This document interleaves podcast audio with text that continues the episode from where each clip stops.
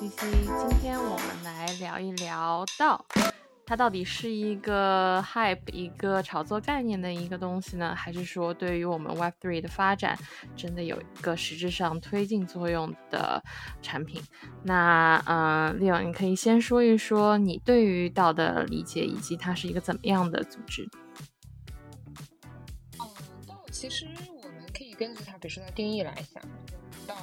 是去中心化，然后一个自治的一个组织。那去中心化在 Web3 当中，无非就是在 Blockchain 上，我们有一个 Smart Contract。或 Smart Contract，我们可以制定一定的规则来约束你整个的道。这是其一，其二就是啊。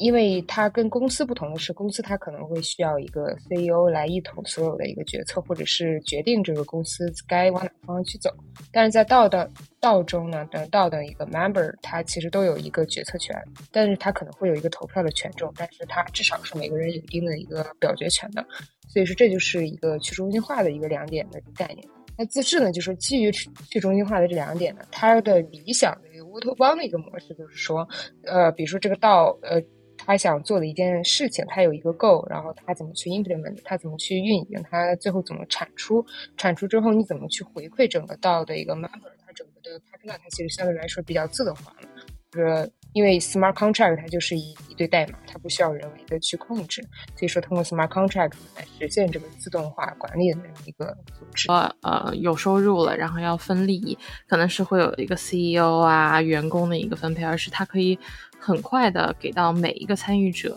一个 compensation，嗯，并且它会有点像是股份制加入一个项目，而非说是哎，我就直接是拿死工资。这样子的话，在每一个组织的成员当中，其实大家都是这个 project 的 share owner，而非说是我就是一个员工，我就是拿工资的。然后我对这个项目没有一个拥有者的一个感觉。当然，我也觉得这是一个道的好处，它可以让每个参与者都对这个项目负责，因为你的收入是跟项目的长期发展。都是非常非常相关的，嗯，还有一个就是，其实刚才利友也讲到了，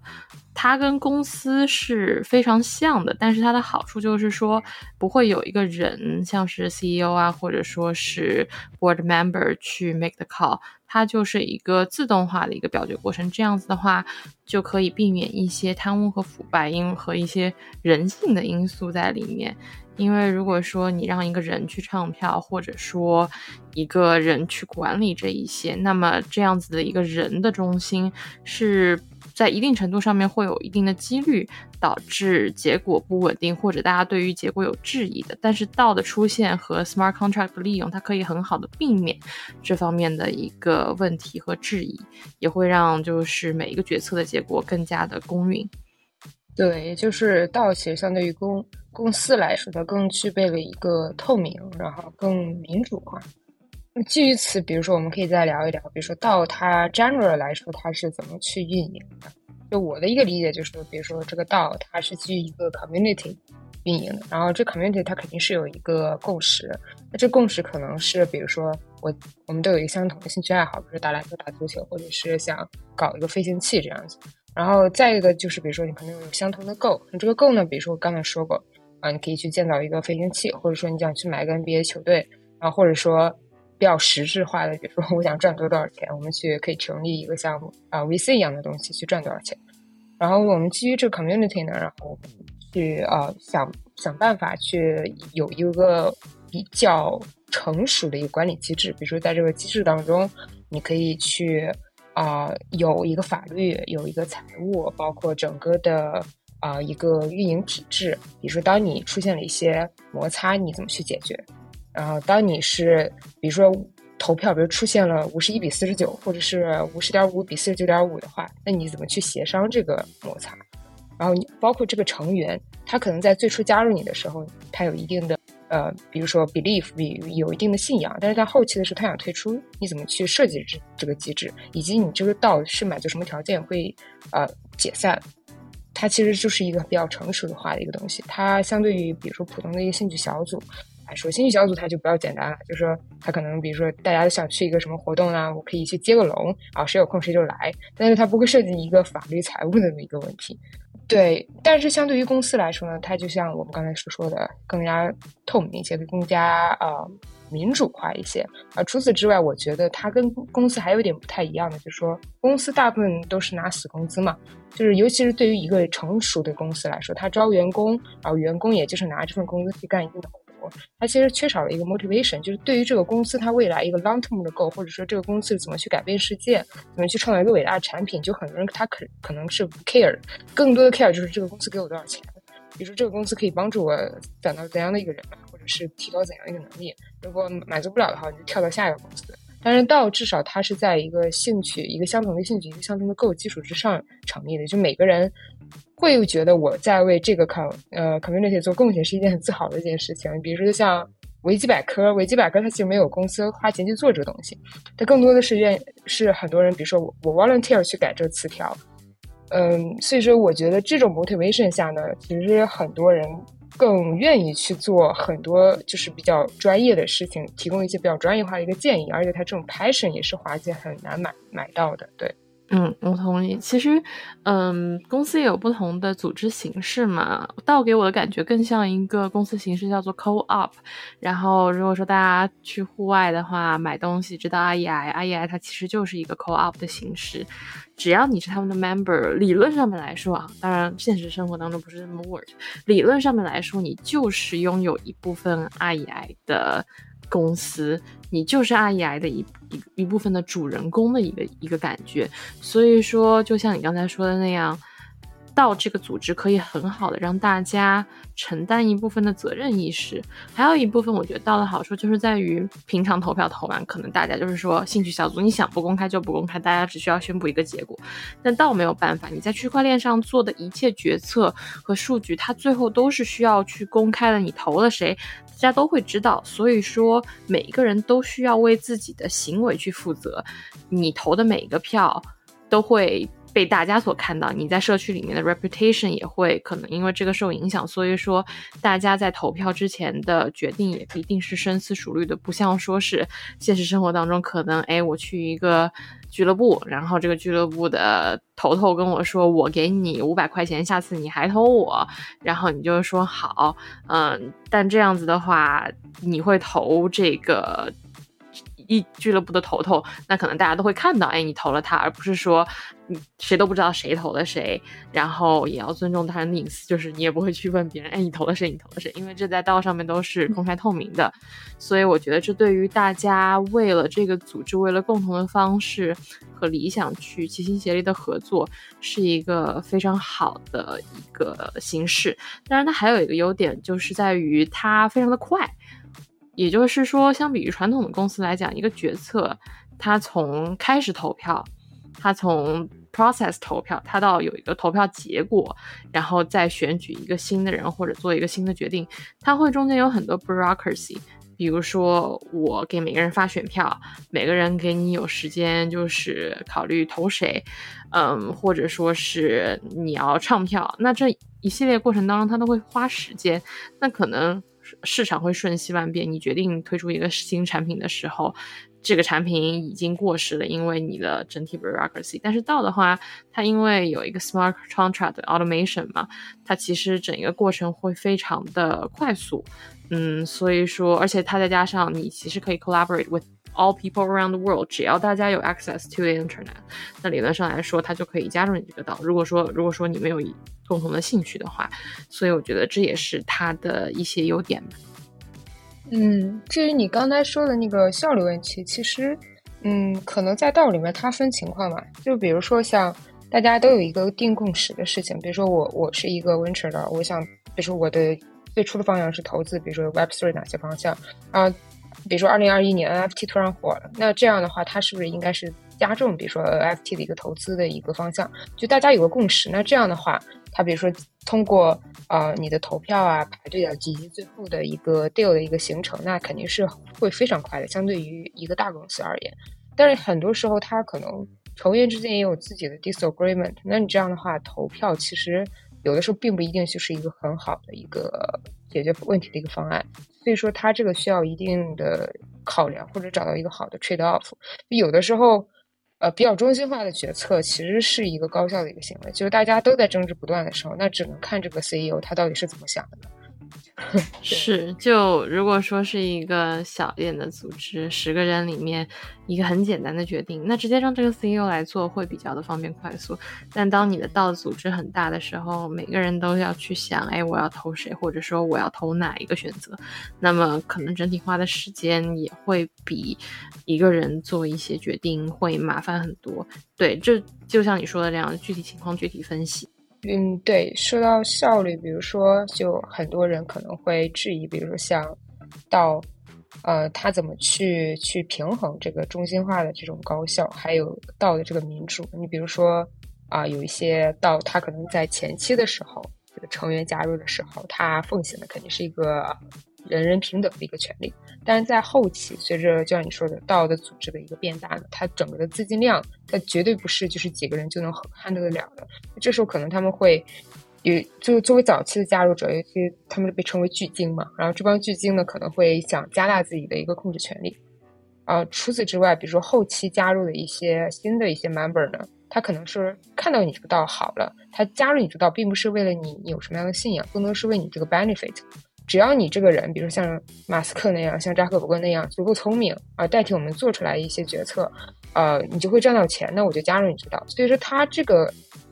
呃 motivation 新加入的这些成员的 motivation 跟到成立的初衷其实是有点相悖的。所以这个时候就需要这个整个的一个创始团队，他他平衡好了最早加入到组织的这帮成员的一个需求和新加入的。呃，组织的这帮成员的这个需求是，要找到一个很好的平衡点。你不能说我光顾顾着赚钱，而忽略了你最初的初衷，你也不正师，光顾着顾着原来的初衷，却忽略了新加入这些成员的一些具体的一些 benefit。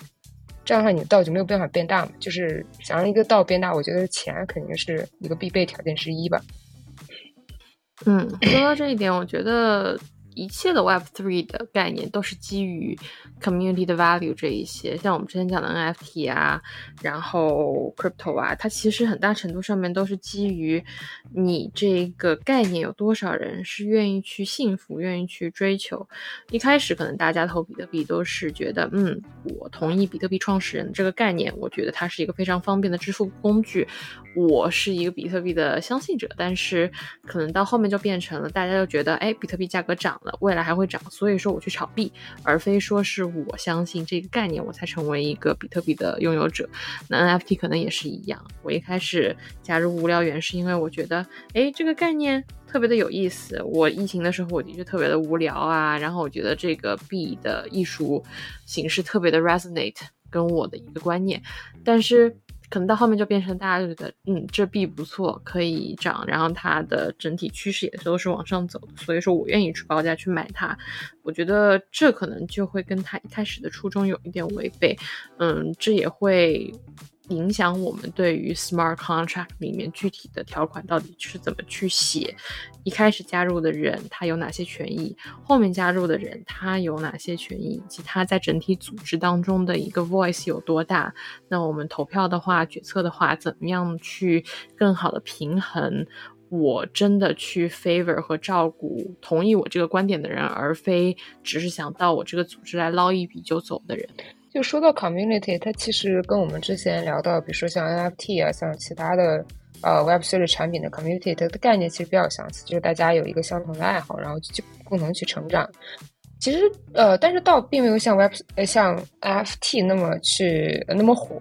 我觉得 NFT 其中那么火的一个重大原因，就是基于它的。呃，benefit 的见效比较快。你整个的道虽然有一个 community 作为支撑，但是你整个的见效，呃，包括你整个的资金的筹备，最后的比较物质化的一个 benefit，它其实需要平分给每个人的。就是如果你的群体变得越大，其实每个人的分的量就会越少。那再一个就是说，嗯，因为二零二一、二零二呃二零二一年、二二年的钱比较多，然后大家可能。忽略了道的 community 的一个作用，他大家可能就觉得我有一个 idea，比如说像最初一样，就那个谢谢把道的火，最初呃道这个概念真正火起来，就是因为大家筹资去买一个宪法的一个副本。那宪法的副本呢，他们可能就是说我有一个很好的 idea，然后我喊一声众筹，把大家咵就把钱打过来。但是后来大家都模盲目的去模仿这个概念，那那就是行不通的。因为你只有一个 idea，你没有一个很好的一个 community 的一个 base。那宪法刀为什么会有一个很好的 community base？因为它是在美国。你这件事如果放在其他国家，未必会行得通。美国人他有自己的一个文化共识嘛，他对自己的文化的一个宪法，对于有一个 common sense，就是你这件事情比较比较好 work。但是你之后的话，你不能仅仅只靠一个 idea 就能呃让整个 community 为你 contribute。你需要去一点去孵化你的 community。你最好了是 community 了，哎，我觉得这个道就自然而然就形成了。你有就相当于引流，就有一个好的一个一个群众基础，对。对，就是回到我们一开始想要问的那个问题，它到底是一个 hype，一个另外一个 bubble，还是说它真的有自己的价值？我觉得它一定是有自己的价值。就像上次我们聊比特币，它一定是有自己的价值的。但是这个价值之外，它的一些膨胀的一个升值，那它是否是代表它是一个 hype 呢？我觉得也是看这个 community 有多大吧。我其实觉得 Web3 它是一个工具，如果这个工具能够好好的被人利用，那么一定是有它工具作为本身的价值来。但是如果说大家都只想炒它，作为一个赚钱的手段，作为一个金融工具去炒它。那么它也可能会被沦落成一个 hype，当然这也会加重它在大众眼中的一个偏见和不好的印象吧。所以说我知道，就是其实去年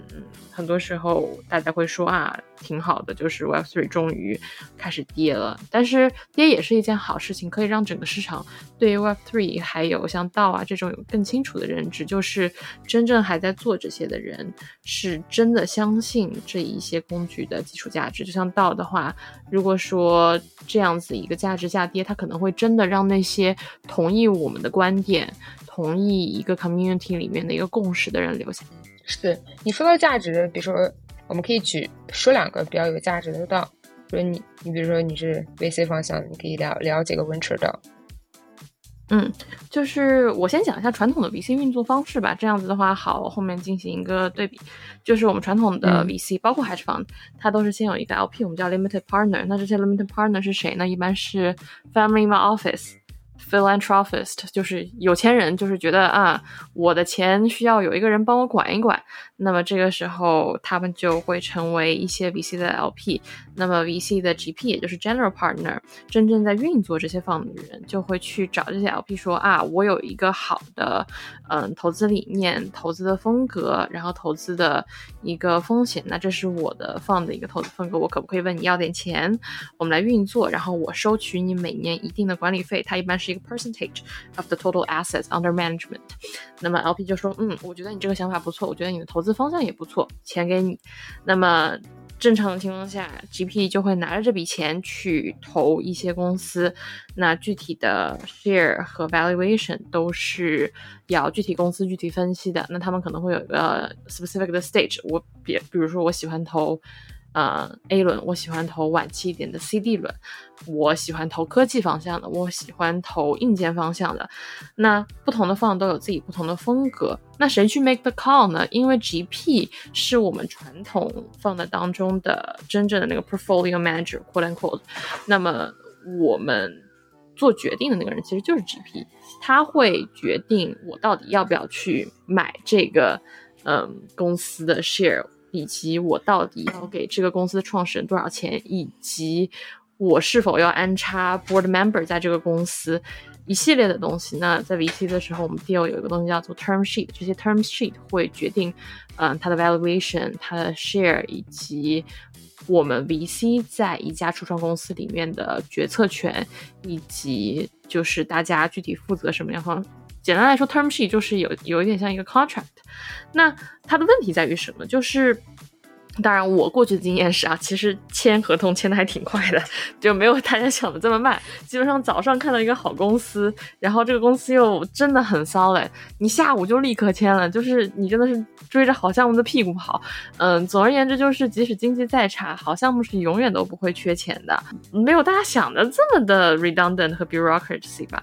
嗯，而且很多好一点的 incubator 啊 VC 项目，它都是可以直接跟 GP 聊，因为你当时 pitch 的就。是跟呃 VC 的 GP 去 pitch，那么他也可以就是决定，嗯，好不好？就可能会有一轮、二轮面试啦。这也就是我们说的比较 bureaucratic 的地方。嗯，简单来说就是 GP 说你过，那基本上就是过了。那可能会跟其他几个 GP 一起聊一聊。那些 analysts 啊、associate 啊，他们更多是，嗯，做一些 due diligence 啊，或者说是帮助这家公司。看未来的走向，以及帮助他们更好的 operate 的一些人，他们不是最终 make the call 的人，嗯，所以说我觉得这是传统 VC 当中不是很 efficient 的地方。那么到 VC 呢，它是一个社区决策。那我们说传统 VC 它是有个中央机构做决做做决策，那这些中央机构是 GP 们，那么。到 VC 的话，就是说，哎，我不让你一个人去做决策，我让整个社区去决定，我们到到底要不要去投资这个。那他也不会有一个 LP 的形式，说啊，我是一个超级有钱，我是一个净资产十几个 billion 的人，我才可以去当 LP。大家都可以去投，你投一美元也行，你投二美元也行，你投五美元也行，当然你想投多一点也行。那么每一个人都是 LP，他也都是 GP，他可以用加密货币去投。去有更多元化的一个投资群体，那这样子的话，就会让整体的社会决策方从有钱人流到散户。就即使我很穷，但是我也想投一些初创企业。那只要我愿意加入一个投资型的道，那么只要我投这个之后，我就可以成为决策的一员，去决定我到底要不要投这家公司。就你刚才，嗯，说的比较传统，呃，传统 VC 它怎么去 analyze？就它其实涉及到很多专业人士的一个 effort，但是作为到整个的 community，它并不能保证说我参与投票的人他具有一定的 professional knowledge，对吧？那，很多人他他可能没有一个呃投资的一个经验，他可能甚至都不懂他投资的方向，具体他的一个 potential 的 risk 或者是一个 benefit 是什么，他可能觉得这个方向最近比较火，我就去投票去参与这个东西。所以说，他可能对于呃专业性，我是说 average 方向。当然，你说这个道肯定有大牛，他肯定有懂的。比如说像 post 的这件事情的那个人，他就是懂的。但对其他人来说，就 average 的水平，他可能不如像 VC 这么专业。然后第二点，我认为有点嗯让我 concern，就是说你 VC 他其实是有钱的嘛。就你无论是你是从哪哪个富豪那要来的钱，你其实是有一个 professional 一个名义给你作为一个担保，然后你用这个担保，比如说我之前的比如说年化可以达到百分之十，然后你比如说你有一百个 billion，你想不想投我这个？但是你作为道来说，它其实是缺少了一个呃之前的一个年化的一个呃一个保证吧，也就是导致了它可能资金的来源并不是很稳定。就你如果是靠每个成员去 contribute 他这个钱的话，那可能就会涉及到了一个投票的权重分比问题。比如说我就是投一百个以太坊，你投了一个以太坊，那是不是我的权重就要是你的一百倍，这样才公平？对，我觉得你之前讲的一个观点特别的好，就是在于，嗯，大多数就就我们说 quote unquote 愚蠢的大多数，是否是真的能够做出，嗯，像精英阶层一样很好的一个决策？像是 VC 嘛，我们都知道，GP 一般情况下他对 industry 的一个经验特别的好，所以说 LP 才会愿意去相信他们做这个决策。那么，如果说我这个道有一万个人，然后我这一万个人里面有八八千个人说，我觉得这个项目特别好。然后我就是想投它，但是这个项目可能好或者不好。那我觉得这一个大多数的决策也要看具体行业。比如说你是一个 to C 端的行业，你是一个做零售的，然后你有一个新的产品。然后大家就觉得，嗯，这个观点的确特别好。他要是出了，我一定会买。那的确，大多数人的观点是非常的重要的，因为我要去看他在 C 端的 popularity 是否会受欢迎。当然，这也跟他们后面的 marketing strategy 啊，怎么怎么样有很多的联系。那我觉得这方面倒会做一个比较好的决定。但如果你说，嗯，比较，比方，比方说，我比较喜欢的生物投资，它是一个非常非常看 science 的东西。当大多数人没有一个生物背景的时候，你是很难去看懂一个药的，呃，尤其是 rare disease 的药的原理的。那么这个时候，你不能说啊，我就觉得这个 founder 他故事说的特别好。特别会骗，也都不不一定是骗啊，就特别会叭叭叭。那我就觉得，嗯，这是个好项目投。那我觉得这是不合理的，也要看具体的行业，像是一些嗯技术非常的 intensive 的行业的话，它可能不是那么适合道去做一个投资，嗯，而更适合就是说还是让专业人士去做一个决策吧，因为你的钱也不是大风刮来的嘛。对，就基于你你说的这个东西，其实呃也也是我想说的嘛。其实如果是想把这个盘子摊的很大，就是比如说我想投资 Web Three，你就说我想投资 Web Three，但是 Web Three 有很多领域，我觉得这种大大盘子的一种投资行为，我。并不认为它很适合道，我觉得它更适合叫大的 VC。我觉得道更擅长的是，比如说精准哪个方向。你比如说最近，比如 ChatGPT 比较火嘛，也就是说 AI generation 这种方向比较火。比如说在一个道里面，就是呃，你一个 VC 道，我就专投这个方向。比如说你五十个人，你可能有二十多个都是这个专业的 research research 的人，或者是 developer 人。你说相对于一个 VC 来说，你说哪个更专业？VC 它可能这个组里面可能就两到三个是专家，但两个三专家它不能涵盖所有的方向。但如果是一个道里面，它可以有几十个人，都是我就是这方面的专家，我就是作为业余来说，我加入你这个道，我来我决定是不是我该投的这个方向。这样的话，它可能对你整个的公司的一个 pipeline，包括甚至很细节化到你的整个的呃 deep learning model 的底 n 包括你的 data 是怎么 processing 的，它都能问到很细致。包括你刚才说的 bi biotech 方向也是，我觉得它如果是只是专攻于某一个小方向来说，我觉得它可能会做的比 VC 更好，但是。不建议就是他把这个盘子摊的像 VC 那样的大，就是每个方向都要投一下，我觉得这样会乱套。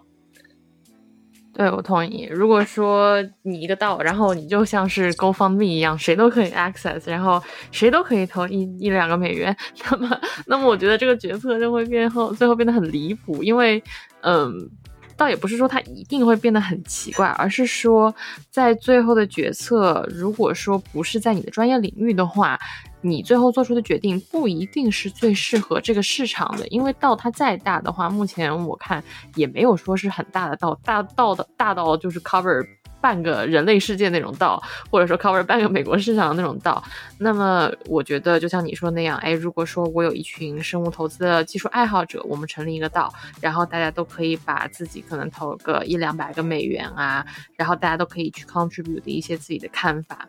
嗯，那我觉得这是一个比较 make sense 的 model。还有一点就是，VC 它之所以会被业内所尊重，是因为它是走在潮流前面的，它不是说是一个顺应潮流的东西，而是说去 revolutionize 这个行业的东西。嗯，那就像我们看 OpenAI，它不是说是，呃，large language model 这个东西它出来了之后火了之后，它才开始做。而是他很早期的时候，VC 和 Incubator 就看到，哎，这个东西好，我觉得这个东西会改变大家的生活，会去 over 入这个行业，所以说 VC 会去投。那么这个道的组织成员有没有这种领先于社会的一个概念，去改革创新的一个概念，也是对于他们的投资决策非常重要的。我记得其实，呃，二零一二年的时候，Paul Graham 就是呃 YC 的一个。创始人嘛，他一二年的时候写了一篇文章，就是，嗯，他说 YC 它不是一个顺着潮流走投热门行业的 incubator，而是去。引领这一个 next generation 潮流的东西，他当时就是说，为什么我们去年投了这么多家硬件公司，今年硬件突然就开始火起来了？是因为我们首先 spot 到了未来这个 trend，我们去成功的预测并且引领了这样子一个潮流。那么我们普通的大多数人会不会有这样子的一个 business sense，这样子的 insight，这样子一个非常敏锐的感觉？哎，这会是下一个潮流，也是对于。于 VC 道是否能成功的一个重要因素，我我目前就是缺它。我看了这么多项目，我觉得我自己的 business sense 还是没有 develop 的很好。就是你让我现在 去加入一个道，然后去管一些钱的话，呃，当然我最终投票那还是我自己的那一部分啊。当然这看 smart contract 怎么写啦。呃，我是不是很敢对别人的 asset 负这么大的责任呢？对对，我觉得 VC 其实它肯定有自己的很大的一个存在社会价值嘛。就 VC 它很多的时候投资方向确实是比较前卫，就是它可能投资那个方向过两三年之后，你才意识到这个东西将来会火。这样的话，一些小的或者说没有很前瞻性的 V VC 才想到啊，我要投那个方向。你说的确实是对。如果在一个道里面，如果没有这种呃很敏锐的一个商业的一个嗅觉的话，其实这个道也未必会做的非常的大，或者是说。嗯，他们可以找那种比较专业性比较强的，就说你虽然引领了一个方向，但不代表着你引领的那个方向就是对的。要不然的话，Web 3那么多项目，也不至于 crash 了那么多，也不至于去像 FTS 这样 crash 了那么多。嗯，所以说，如果是比较专业性的话，我觉得倒可以 contribute 一些 effort。对于比较前卫的有这种商业敏敏捷性，我觉得 VC 可能会做得更好一点。毕竟都是从商业精英挑选出来的顶尖人才。是的，如果说有一个道组织，就是 VC 挑人的一个重要的 standard 是什么呢？其实是看你之前有没有做过成功 startup，甚至就是不成功的也行。就是你只要有一个创业的经验，你知道我为什么成功，为什么会失败，你知道你解决的市场痛点是什么，那你有这么一个经验的话，那 VC 就会更喜欢你，因为你知道 how the system works。那么我觉得在道也是一样的，如果说。跟我一起投资的是一个，是一群已经做了一个或者两个成功的 startup 的人，那我那我很开心，我很愿意把我的钱跟他们一起放，因为我相信他们既然有能够 spot 到这个市场。改革的一个呃能力的话，那我相信他们的专业能力第一没有问题，第二就是他们在自己所在领域也是有一定的经验的。那我会更愿意去觉得这样子一个道，他说不定哎真的能够比 VC 做得更好，因为 VC 还有一个问题就是 GP 年纪还是稍微大了一点，就不是说呃年纪大就不好，而是说嗯 GP 他的经验跟年龄是成正比的。也就是说，你看过越多项目，那一定你是跟着时代走了一部分的嘛？那就会导致你的思维是不是也是被不同阶段的，嗯，创就是初创企业所影响的？那么新的产品、新的人、新的 founder，那他说不定会对于这个时代有更精确的一个把握。所以我觉得，说不定这也是一个到，嗯，对于整一个 VC 行业的一个冲击吧。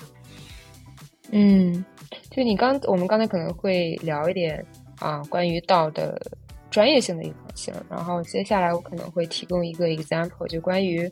道它是真的能实帮助我们实现一个去中心化，或者说去中心化跟中心化会不会有很大的一个冲突？就大家可能都听过一个叫 MakerDAO 的东西，它是基于一个以太坊一个去中心化、超额抵押的一个稳定币的一个协议，就是稳定币它发了一个叫代 DAI。然后超额抵押的概念就比较好理解，比如说你现在根据市场价，你四千美金的以太坊，你可能就能注啊，比如只只能注一一一千个以太一一千个代，但是呢，它有一个质押率，比如说二比一，那这样的话，你四千美金的以太坊，你就只能注五百个代，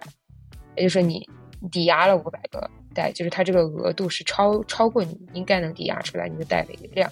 呃，作为它这个 MakerDAO 呢，它它这个道是怎么去获获利呢？就是它怎么去 benefit 它这个道的一个 member 呢？第一个就是你说它可以通过铸造来呃来呃来获得一个铸造费吧。然后它整个的铸造其实是跟美元是一比一的一个锚定。有类似，呃，不是类似于，就是它那个概念的那个锚定的概念，类似于我们之前说的那个 Luna 的那个概念，当然它是相对来说更加稳定一些。那第二个，它的一个获利的一个渠道就是说，呃，它其中设计了很多这个金融衍生品嘛。那金融衍生品的时候，你需要去抵押一部分的财产。那你当你去赎回你的产品的时候呢？哦，赎回你的抵押资产的时候，你需要。支付一笔这个稳定费，那这个稳定费也最终会 benefit 你这个的。第三个呢，就是说，嗯，它有一个清算机制。当这清算机制被触发的时候，比如说你四千以太坊，然后你比如说只能呃，按照市场价来说，你只能注呃。呃，只只能住一千个，然后实际上呢，你你只住了五百个。但如果你这个以太坊的价格发生了突变，比如说低于了两千美金，那你这样的话，五百个代它的价格就会高于你这个两两千美金的这个以太坊。所以说这个时候就会触发这个清算机制，那这个清算机制就会迫使你这个抵押的这个人借交一部分的清那个清算的罚款。所以这三方面就 benefit 你这个道。呃，对于这个道它。早期来说，它是一个特别特别伟大的发明，因为它是二零一四年就以太坊的一个超额抵押协议。但是现在就是引引发了很多争议，就是说，它这个其中一个创始人他会觉得，嗯，现在面对熊市，首先你肯定是呃铸造贷的人少了，也就是你这个铸造费交的就会少。第二个就是说，有很多的清算，它其实是因为你的这个整个的 crypto 的一个价格的腰斩嘛。你这个清算的，就算你最后清算，但是你还是会有很多的坏账，而导致它这个道的一个收益率会持续下降。所以他就想到了一个方法，就不如我们就用现实的一个资产作为一个抵押，就是我不仅仅只接受你这个以太坊的抵押，我也接受你，比如说你可以拿房产过来抵押。同时，它这个道呢也会跟很多的，比如说银行申请贷款，但是我看到前阵子新闻的申请了几亿美金的一个贷款。其实这就会跟它原本的一个去中心化稳定币的一个概念相互冲突，因为你引入了银行，引入了房产，这样的话它就会引入了很多的监管，不必要的监管，也就跟你这去中心化的概念相冲。第二就是说，我看到一个一些呃网上的一些新闻，就是说它创始人之间发生了一个冲突，就是说当你这个道的资金量被纳的时候，这个创始人觉得这些资金的流向应该被我所知，应该被我所控制。然后，从而导致了几个创始人之间的意见不合，从而导致了一个分歧，然后导致他整个道在投票的时候呢，他会有一个分分党分派的一个模式，所以这就会让我们思考，就说道它真的会啊永远的实现这种去中心化吗？我觉得是很难实现的，就是它最终的目的还是想高效，还是想要去 benefit 你这个 member，所以说这个过程当中，比如说对于小事情，它可能就不需要所有人都需要投票。因为保证这个事情能够高效的运作。第二个就是对人的贪心如此就没有办法。是的，还是需要怎么说呢？就是我们的理想状态。就是一个 smart contract，它可以 serve as 一个监管机构，它可以很 efficient 的去监管所有的漏洞，但是这是一个很难去做到的点。所以说，我们说现在的时代是 Web 二点五嘛，不是说纯 Web 三，而是说它有一些 Web 三的东西，它有一些 Web 二点五的东呃 Web 二的东西，它可以把两个不同的时代的特长所结合在一起，然后去创造。一个更高效的东西，所以说我就觉得，嗯，大家不一定说一定要很执着于完全的去中心化，因为如果完全的去中心化的话，那么是需要每一个成员有极高的自我道德的，但是这又是跟人性所很背道而驰的一个东西。你怎么样去保证大家不为自己谋私利，而是真心的为自己的组织所？着想，那这是一个很难去平衡的点，嗯，就像你刚才说的那样子，那这不免会有一些冲突。那我们我也看到了，就有一些州，他们其实现在是允许到 LLC 在注册的。那么你一旦注册了到 LLC 在这些州的话，那你是受这些州的监管的，你是。不可避免的会被监管机构所看到，那么这又违背了你做到的初衷。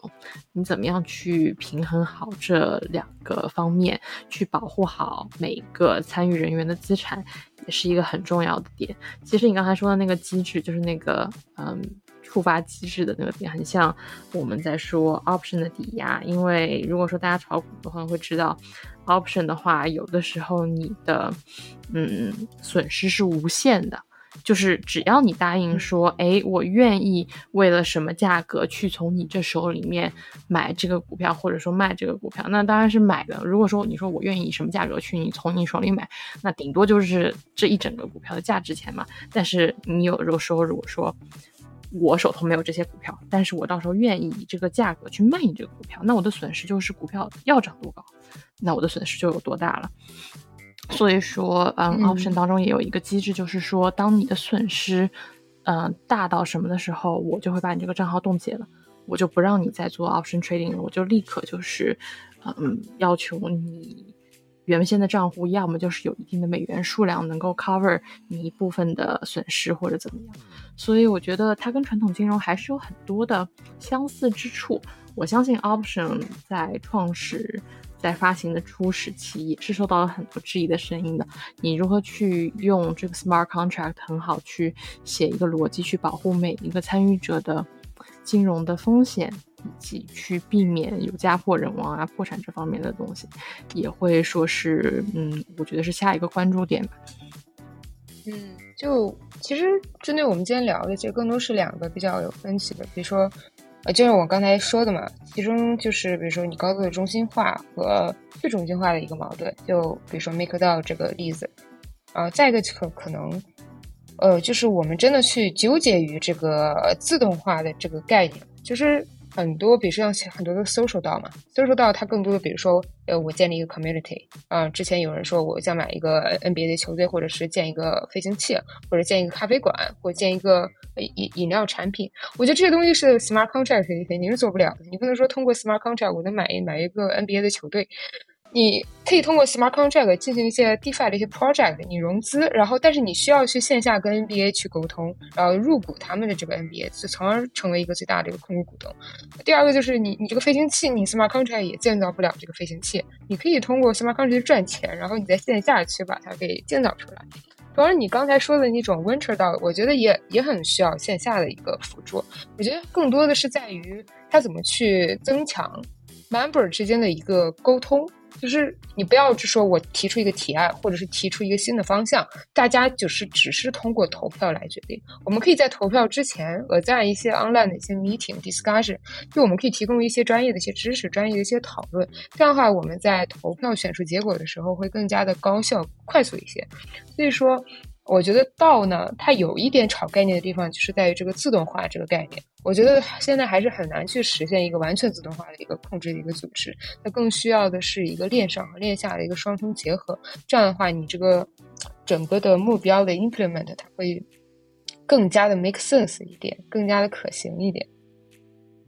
嗯，总结一下，就是一切 Web3 的产品，大家都要 use it as a tool rather than take it as an end itself。就我觉得 Web 三真的是一个很好的工具，但是大家不要只是觉得这个工具好，所以说去投资于这个工具。